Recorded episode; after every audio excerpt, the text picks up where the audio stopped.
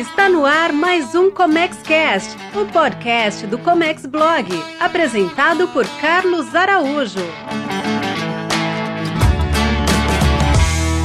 Legal, Leonardo. Já estamos aqui na nossa primeira Comex Blog Live, nosso bate-papo para falar com especialistas, falar com quem entende, quem bota a mão na massa. E hoje o meu primeiro convidado, meu amigo e despachante aduaneiro, Leonardo Schmidt. Tudo bem, Leonardo? Tudo bem, Carlos. É prazer estar aqui contigo na live. É sempre um prazer estar contigo, conversando, compartilhando conteúdo. É, tamo junto, né?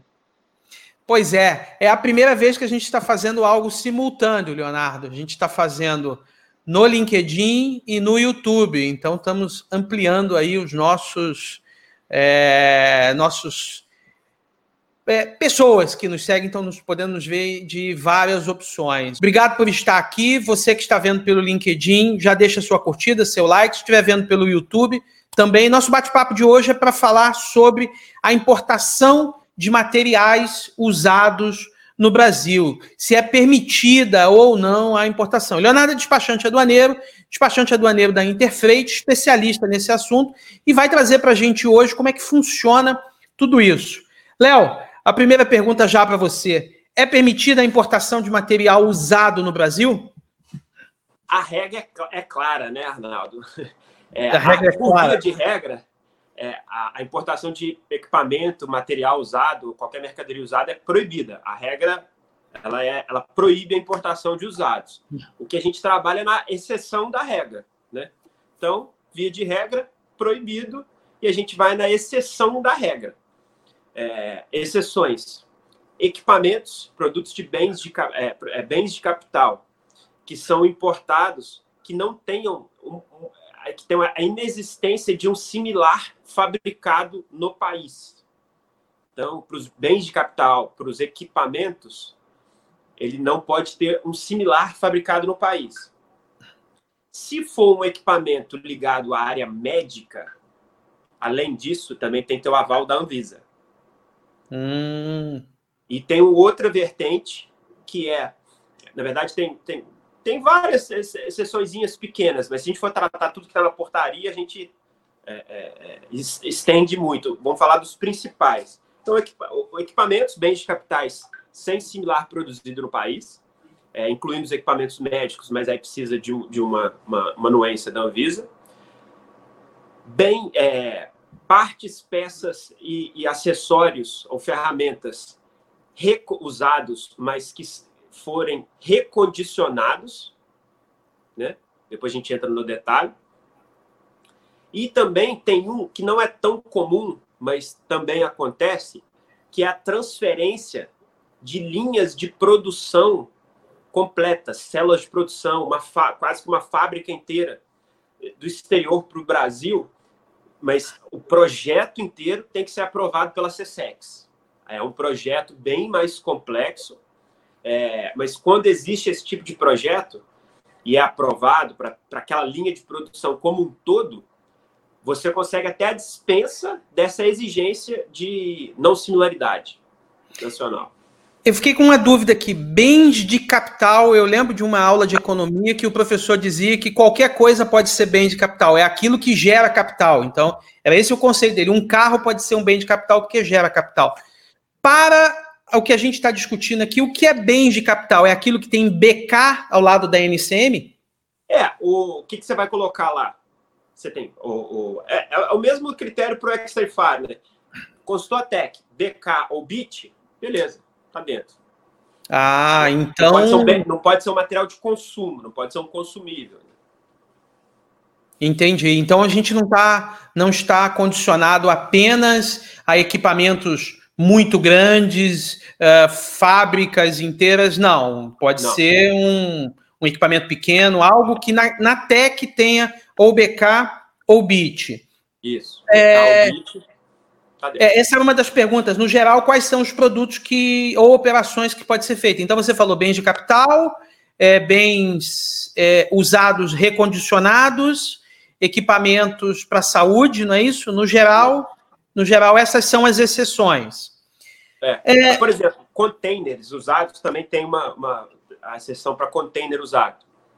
É, se for o container certificado, esse container que você que a gente usa para fazer transporte de mercadoria, pouca gente, pouca gente não, né? Mas é, muita gente às vezes está é, tá acostumado com o, o, o, container que é da companhia marítima que você é, paga o frete, recebe o container, faz a desove, devolve o container. Mas também existem embarques com container SOC, né? Shipper Owned Container, que você compra o container e faz a nacionalização daquele container.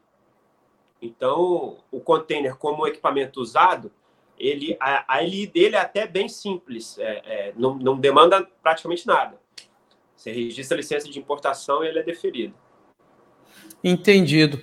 Uh, e esse tipo de importação, no geral, necessita de licenciamento prévio e, e, não automático? Eu preciso antes pedir a licença? Isso. Antes do embarque, tem que ter a licença de importação, que é deferida, que é analisada pelo DSEX, né? Ou já SUEXT, né? É, mudou é. tanto o nome que eu já nem me arrisco mais a falar qual é o nome, né? Eu, eu te confesso que eu também. Eu nem me arrisco. Então, é, ali na LI tem um campo que eu coloco que ele é, é usado. Na descrição eu coloco usado. E mesmo que o produto não necessite, ou eu colocar aquele campo ali, vai precisar de ali. Exatamente. É, na, na, licença de importação, você tem lá a, a, condição do produto, né? Fora a descrição do campo texto, você tem lá na condição material novo ou usado. Então, você vai colocar como usado. Então, mesmo que a NCM ou a operação por si só não necessite de licenciamento, a partir daquele campo ela começa a precisar de licenciamento. Então, você vai importar um caminhão que ele tenha ali do IBAMA, por exemplo, é, e ele é usado, você vai colocar ali condição usado, então ele vai ter a anuência do IBAMA mais a do DSEX. No caso da máquina que você falou, que seria só né, do equipamento médico, que seria só a Anvisa, por ter, por ter marcado ali que é usado, seria Anvisa e CSEX, Sueste, o nome que é. foi. Não, acho que CSEX não mudou, o que mudou foi o Sueste, enfim. Você é. que está nos vendo e ouvindo, não ligue para isso. É aquele órgão aí que. Você não começou no comércio exterior hoje, né? Então você pegou essa mudança do, do governo Bolsonaro, que bagunçou tudo, tudo, tudo, bagunçou tudo. tudo, os nomes tudo. É, Leonardo, e quais são os documentos? Que agora a gente quer falar da, do campo de batalha. Documentos e procedimentos exigidos para esse processo de licenciamento. Vamos lá, vamos dividir em três, em três é, é, tipos de processo. Temos os dois que são os mais. O primeiro mais comum é, é aquele: bem de capital, informática e tecnologia. É, que estão na, estão na condições de usados. Então, é, vamos falar primeiro desse caso.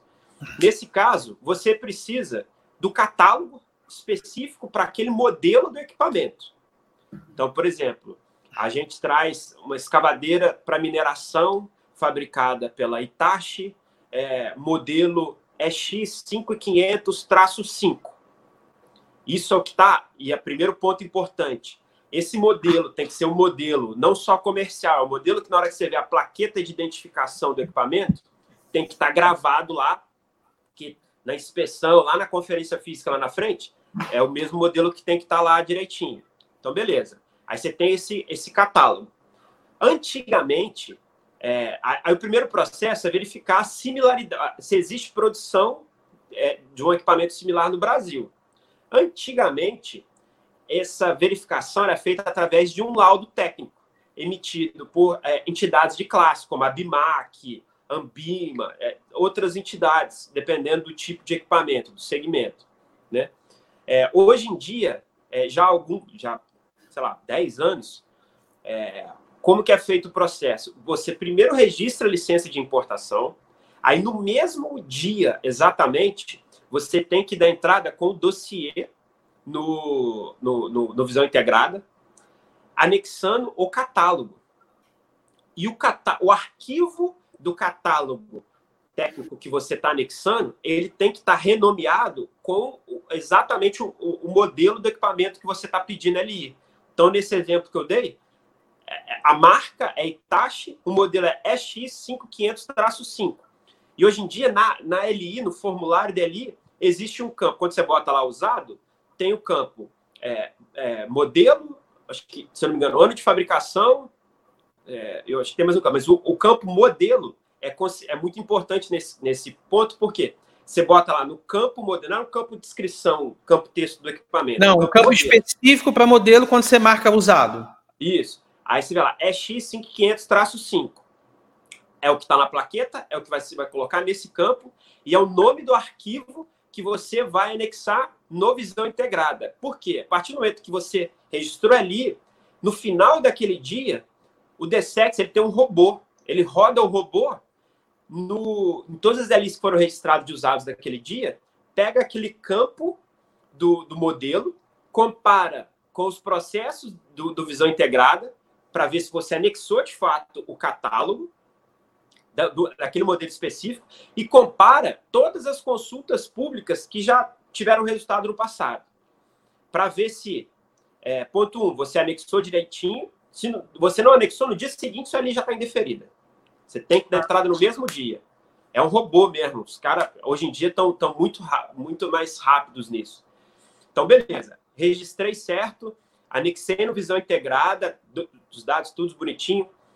Beleza. Aí, como é que funciona o processo? Toda sexta-feira, o Dessex publica no site dele a lista de todos os bens em que foram registradas LIs de usados ou qualquer outra situação que demande uma consulta pública.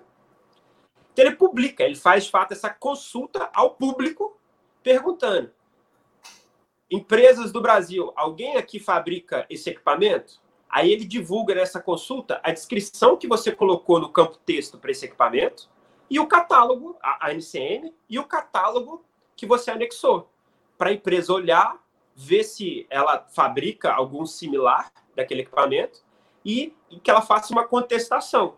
Ó, eu fabrico. Né? Essa consulta. Pode falar. Então você está me dizendo que eu tenho que fazer a licença, eu tenho um prazo no mesmo dia para subir os documentos, porque senão no outro está tá indeferido. Eu tenho que é, eu tenho uma técnica aí é, que eu tenho que seguir o nome do arquivo, botar o nome do modelo e subindo para o Comex, para que isso. o robô do CSEX veja tudo isso se está tudo certo.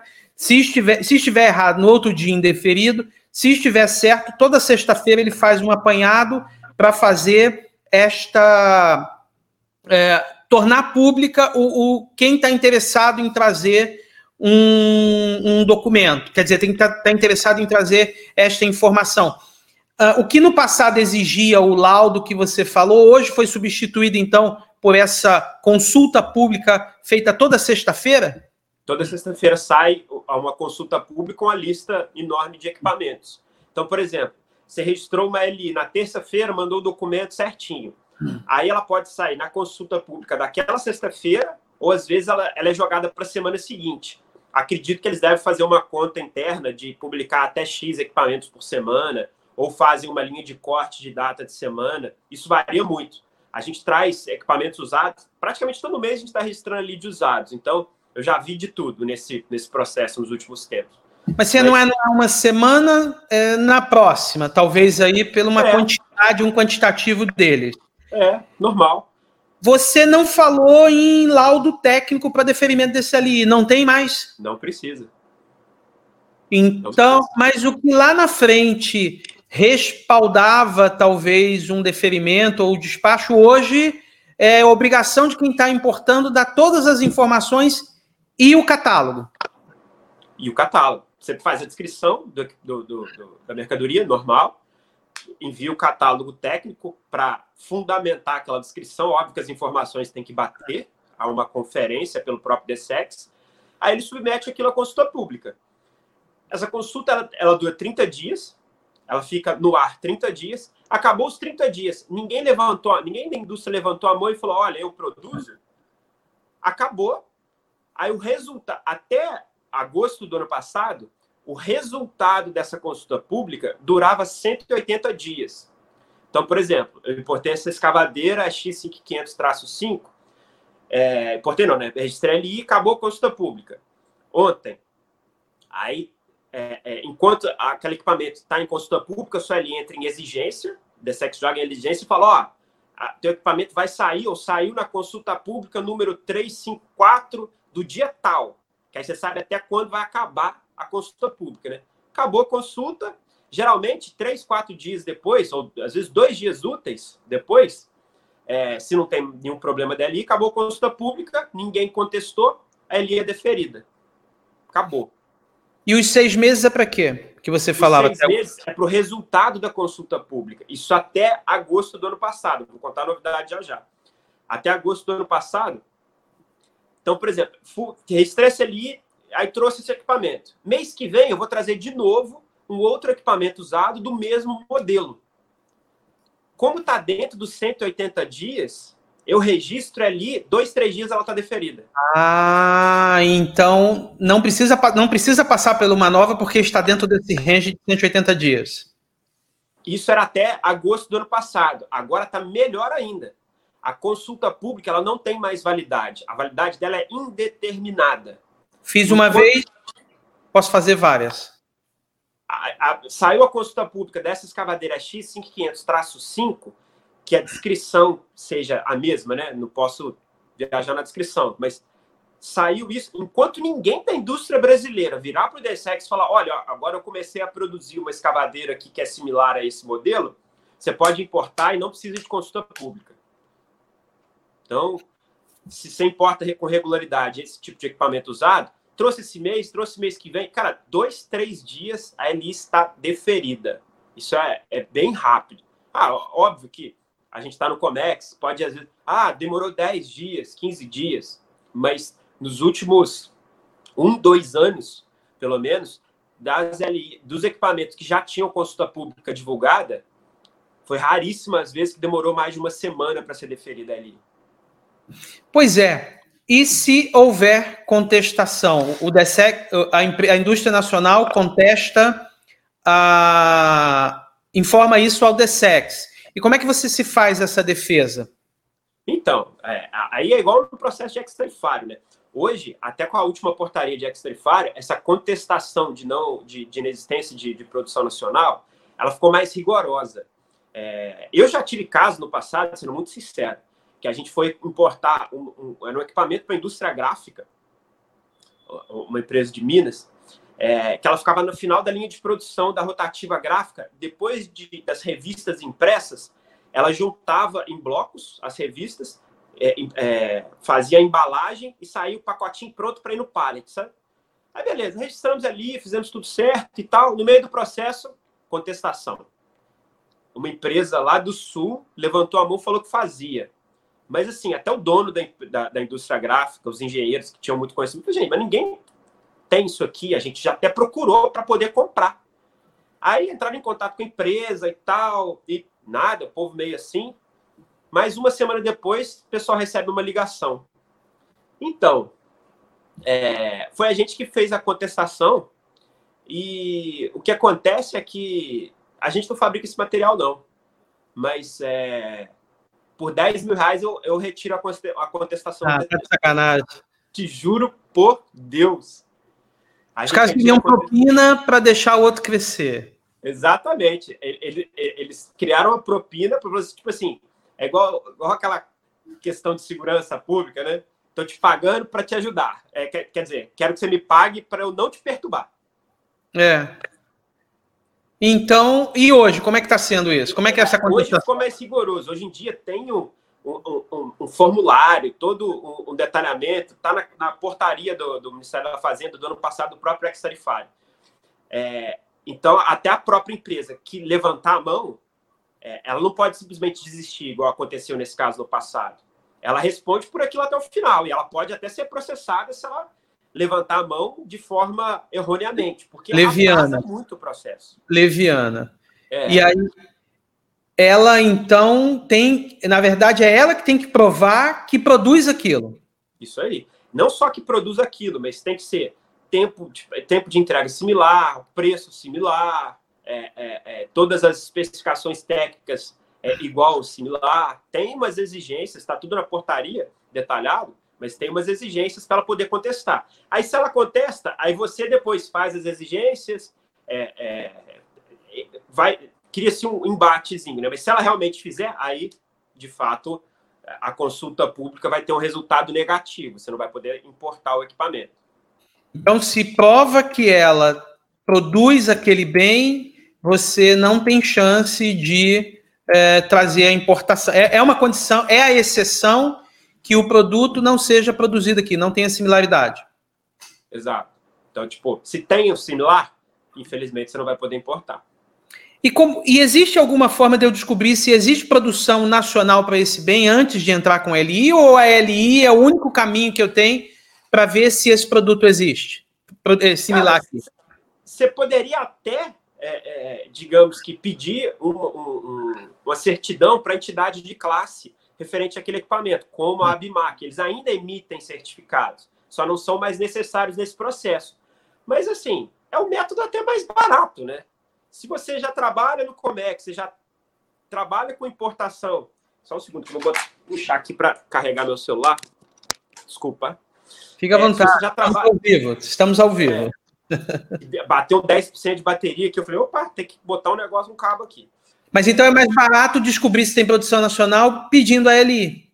Pois é. O que, que você faz? Você não, obviamente, você não vai fazer isso depois de ter comprado o equipamento. Conseguir uma proposta de compra de um equipamento lá fora, você já tem dados do fabricante, vai pedir o catálogo para você avaliar, condição, incoterm, tudo. Cara, simula o BLI, registra.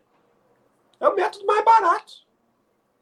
Vai pois é. O da, da Bimac, que às vezes vai custar mais de mil reais, paga um despachante, nem que seja pagando o despachante, para você fazer uma, uma, uma LI e simular.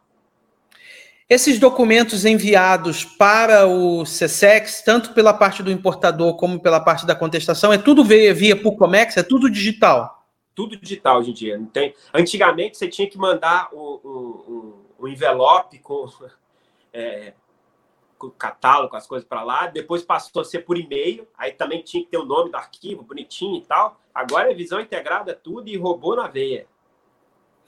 Pois é, e partes e peças? Existe a possibilidade de importar partes e peças e acessórios usados e recondicionados? Qual é o termo que eu uso? São duas situações diferentes. Primeiro, hum. ou ele é novo ou ele é usado, beleza. Aí, se ele é usado, ele pode ser simplesmente usado ou um usado que passou por um processo de recondicionamento. Né? É igual você pegar um sapato velho teu, simplesmente o sapato velho não é usado você mandou para o sapateiro lá dar uma recalchutada, dar um ajustezinho nele, pintar, ele recondicionou teu sapato, né? Então, a, a, aí, essa parte do, do de partes, é, peças e acessórios, aí você tem uma exigência a mais. Não pode ser o simplesmente usado. É, o, simplesmente, o simplesmente usado ele é, continua sendo proibido. A exceção dessa regra seria o usado que foi recondicionado pelo próprio fabricante ou por uma empresa autorizada por esse fabricante para recondicionar esse equipamento. E além disso, é quem fez esse recondicionamento tem que dar a garantia, garantia mesmo de venda, a garantia de que aquele produto é a, a mesma garantia de um novo, de um equipamento novo. Então, por exemplo, se o fabricante vende essa escavadeira com a garantia de três anos para isso, para aquilo, tal, se ele fez o recondicionamento, deu um exemplo péssimo, né? Peguei logo o equipamento, mas enfim, a gente já trouxe uma roda motorizada para um caminhão fora de estrada. Essa roda motorizada, ela, o fabricante, ele vende a nova com dois anos de garantia, assim, assim, assado. Se ele fez o recondicionamento e ele vai te vender, ele tem que dar a mesma garantia. E isso tem que estar numa declaração do, do, do, do fabricante é, então, obviamente, os dados do fabricante estão ali, ponto um. E tem que bater com qualquer plaqueta de identificação que tiver no, no, naquele parte, naquela parte peça ou acessório. Beleza. Aí esse fabricante, ou ele vai ele mesmo recondicionar, aí você prova através de serviço que foi pago, ou é, declaração dele que ele fez recondicionamento e que tem a garantia de novo. E, ou se foi feito por uma autorizada dele, aquele fabricante tem que também provar através de documentos que aquela empresa X é autorizada para fazer recondicionamento. Aí na invoice, no BL, na LI, tem que constar que aquela, aquela parte, peça ou acessório, é um bem usado e recondicionado. Tem que estar tá escrito em tudo. Parece muito complexo, como nada no Brasil é para amador e para importação nem ainda, mas tem uma coisa que a gente tem que levar em consideração. Tudo isso é procedimento, mas a entrega desse processo e a análise é tudo digital, né? Então, você tem que estar preocupado com as informações que vai prestar, mas acabou o serviço cartorial, né? Tem que dar entrada, esperar, é, enviar por correio, nada disso mais hoje é assim, né? Então, continua sendo detalhista, mas é mais fácil de fazer, né?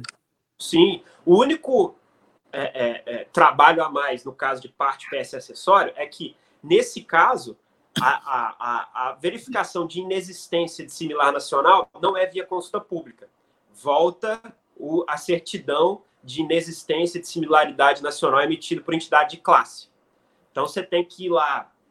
Ah, então, por exemplo, se eu não me engano, acho que foi da BIMAC então, deixa eu quebrar minha fala aqui. Ainda continuou cartorial. Ainda continuou pois é. cartorial. É.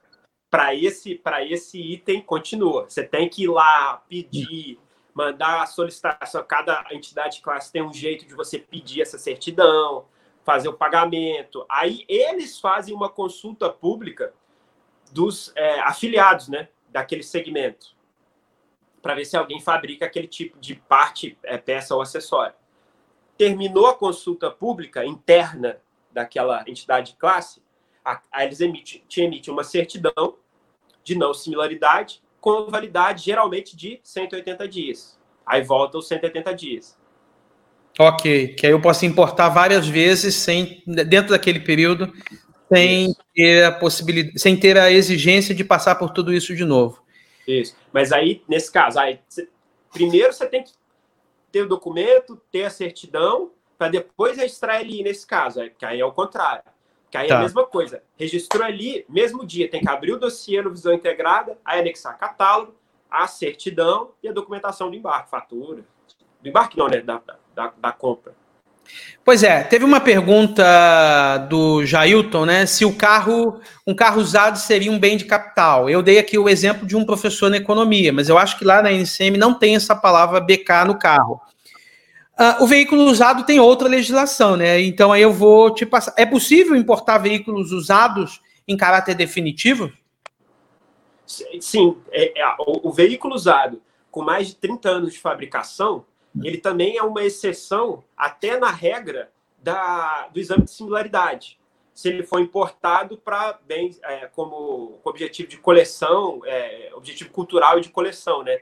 Esse aí passa até a bola para um especialista maior que eu em termos de importação de veículos usados. Pois é, Jair, tô respondendo a você, pode sim, é, tem que ser de 30 anos em diante, é, ele tem que estar com 80% no mínimo de, de, do caráter de originalidade.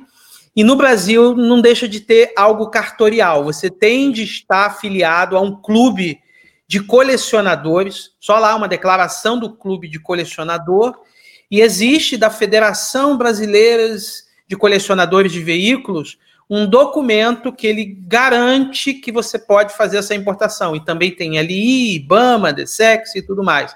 Mas a brincadeira aqui, a provocação era porque quando a gente fala em bens de capital, tudo pode ser bem de capital, né? Segundo a economia, mas o que a gente está falando aqui tem que ter aquele BK ou BIT, né? É isso, né, Léo? Sim. Assim, Legal. É... Léo, é muito bom falar com quem bota a mão na massa, né? Porque a gente tem é, informações que a gente não saberia olhando só os livros. E já vou antecipar aqui, o Roberto Raia estava nos vendo aqui, quando ele ficou sabendo dessa live, ele já me deu outra ideia aqui, porque tem um negócio muito importante, não neste momento do deferimento, mas lá no desembaraço, que a fiscalização pode exigir um laudo desse equipamento quanto à questão da valoração. E ele estava me contando umas coisas que lá na frente pode bagunçar tudo que você fez aqui atrás, né? principalmente com o valor, né? Sim, com certeza. É, o que, que acontece? Antigamente, também, na importação de usado, exigia, é, é, você, mencionou é, antes a questão de laudo técnico, tinha uma conta maluca em cima da vida útil daquele equipamento. É, antigamente tinha que calcular o quanto de vida útil que aquele equipamento ainda teria e tal, isso também caiu. Mas sim, na conferência aduaneira, pode acontecer do fiscal solicitar o, o, o chamado engenheiro certificante, né? para emitir um laudo técnico para confirmar não só valoração aduaneira, como vários critérios, quantificação, porque os equipamentos, se for um equipamento maior, às vezes ele vem desmontado. É, então, o cara quer saber se, ah, isso aqui é um equipamento só, tá um equipamento aqui com peça sobressalente. Ele quer saber, é, pode querer saber se a valoração está correta, se, se aquilo é coerente com o valor de mercado para aquele equipamento usado. Ele pode solicitar enquadramento da NCM, dentre outros critérios que você possa lembrar aí também. Pois é, então já vou dar um spoiler aqui. Quarta-feira da semana que vem, a gente vai manter a, a regularidade dessa live com especialistas toda quarta-feira. Quarta-feira da semana que vem é com o Roberto Raia. Ao vivo ele vai falar exatamente disso. Porque ontem, ao telefone, falando com ele, ele passou quase uma hora dizendo para mim o que. que... Ô, Raia, peraí, você vai contar isso ao vivo, porque o Léo vai contar a operacionalidade, mas assim é, ele vive isso tudo e ele sabe como é que funciona. Mas tem determinadas coisas que, se a gente sabe que vai acontecer lá na frente, Leonardo, agora, antes de embarcar, antes mesmo de fazer a LI, né? Porque o preço do produto vai na LI, a gente já pode se precaver. Então, o Raia, quarta-feira da semana que vem, 19 horas, vai estar aqui falando com a gente sobre isso. Claro, não. É, é importante saber mesmo o que, que pode impactar. O planejamento da aduaneira é todo baseado nisso, né, né, né Carlos? você pensar o que, que vai acontecer lá na frente e ajustar antes, antes de embarcar, antes de, de, de, ter documentação. Final. Pois é, né? Todo mundo só pensa no canal verde, né? O canal verde dá certo se tudo lá atrás foi feito corretamente, né? Pois é. E uma coisa importante falar de equipamento usado, cara, é. Eu acho que 90% pelo menos, vou botar 80%, tá? Porque a gente não conhece a legislação inteira. Mas desses itens todos que a gente falou, estão na portaria CSEX 23 de 2011 é, é, a gente citou alguns detalhes, questão de nomenclatura, algumas pegadinhas que são importantes, como você falou, de quem bota a mão na massa, mas se você ler com calma a portaria CSEX 23 de 2011, fala direitinho os processos, o que pode, o que não pode, várias outras exceções que estão lá de equipamentos usados que podem sim ser importados sem a, a mesmo com similaridade nacional, ou seja, com a dispensa dessa exigência de inexistência de similaridade nacional. Ficou um nome esquisito, mas é isso. É, a gente está é... a gente está transmitindo esse conteúdo ao vivo, tanto para o LinkedIn como para o YouTube. Se você estiver vendo depois, então eu vou comentar aqui algumas perguntas. Tem uma aqui, eu não sei se você sabe, e aí se não souber a gente fala depois. O Luciano de Brito está perguntando: navios usados também se enquadra nesta exceção de equipamentos usados, Léo? É, é, embarcações se enquadram. Embarcações se enquadram não no de 30 anos, mas na legislação de usado, que é a portaria da SEC 08, né? E todas as suas alterações, né? Não, ele fala na 23 de 2011, portaria SEC 23 de 2011. Ah, tá, é, porque são as alterações. Então, embarcações também se enquadram nisso. Muito bem. Mas tem dois, tem dois, tem dois incisos lá. Se eu não me engano, um de embarcações é, é, recreativas, de uso pessoal, assim, eu hum. acho que é direto. Tem que confirmar. E, e, embarcações maiores precisa da autorização, acho que da Marinha Mercante. Tá, mas é um detalhe, mas pode, né? É um, é um, é um, é um apêndice a mais. O Jailton ainda continua, mas e se o carro for usado, eu estaria me mudando para o Brasil, tivesse menos de 30 anos? Não pode, Jailton. Veículos de qualquer situação, menos de 30 anos, não se enquadra como colecionável não se enquadra como colecionador. Então, você tem que deixar o carro para lá. Não importa o motivo. Exceções são o é, colecionador e quando for diplomatas que estiverem se mudando para cá. É a única exceção. E o Thales está perguntando quanto é o valor de um engenheiro para isso. Thales, quarta-feira da semana que vem a gente vai perguntar ao Raia, porque sinceramente eu não tenho ideia. Léo, cara, muito obrigado, muito obrigado mesmo por esse bate-papo. Para vocês que estiveram aqui até agora, a gente tem um link que é comexblog.com.br/barra live, em que a gente vai toda semana te avisar. E também a gente vai publicar nas redes sociais, porque toda semana vai ter um especialista aqui. Da próxima semana já é o Roberto Raio. Léo, obrigado pela gentileza, cara, de falar com a gente, tá? Eu de bola, meu querido. Para mim é um prazer e estar hum. tá aqui compartilhando conteúdo, é, principalmente nesses épocas tão desafiadoras para todo mundo. Se esse conteúdo puder ajudar alguém a, aproveitar alguma oportunidade de negócio, do que for, já fico muito feliz. E para você que ficou aqui até agora, muito obrigado pela gentileza, pelo carinho. Se não está inscrito ainda no canal, vai lá e se inscreve no YouTube, podcast. Nós vamos colocar esse conteúdo também no podcast, está sendo transmitido ao vivo, e depois a gente coloca isso em todas as nossas redes. E semana que vem tem mais. Léo, obrigado. Você que está no LinkedIn, muito obrigado. Você que está no YouTube, muito obrigado. Até um próximo conteúdo. Valeu. Valeu.